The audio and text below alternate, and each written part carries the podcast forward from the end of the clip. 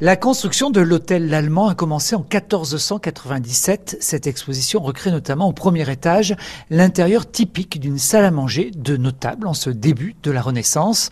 Des tapisseries de 1500 décorent les murs, dont une provient du cœur de la Sainte-Chapelle de Bourges.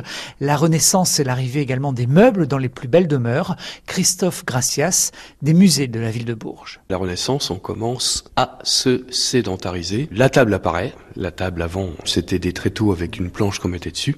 À la Renaissance, la table devient fixe avec des pieds fixes. On invente le buffet.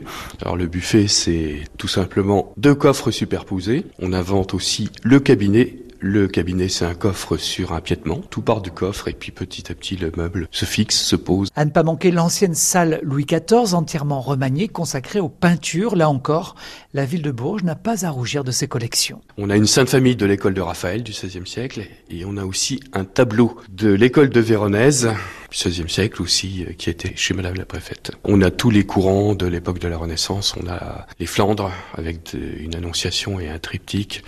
On a l'Italie avec l'école de Raphaël, euh, l'école de Véronèse, Vénus et l'amour de Luca Peni, et puis on a quelques tableaux euh, de provenance française. Donc c'est tout un panorama de la peinture de la Renaissance et qui évolue. On va depuis la fin de l'époque gothique, la fin du Moyen Âge, jusqu'à l'école de Fontainebleau. Donc on balaye toute la toute la période. Une salle rappelle le glorieux passé de l'université de Bourges, une autre est consacrée à la sculpture, et la visite s'achève par une exposition d'émaux et de vitraux. Vous découvrirez les rondelles, des petits vitraux de forme ronde, probablement fabriqués en Berry. Ils sont beaucoup plus sobres que les vitraux éclatants de la cathédrale de Bourges. Ces rondelles décoraient les fenêtres des plus belles demeures, tandis que les familles les plus modestes se contentaient de volets de bois, d'une toile cirée ou d'un châssis à papier qui ne laissait évidemment pas passer la lumière.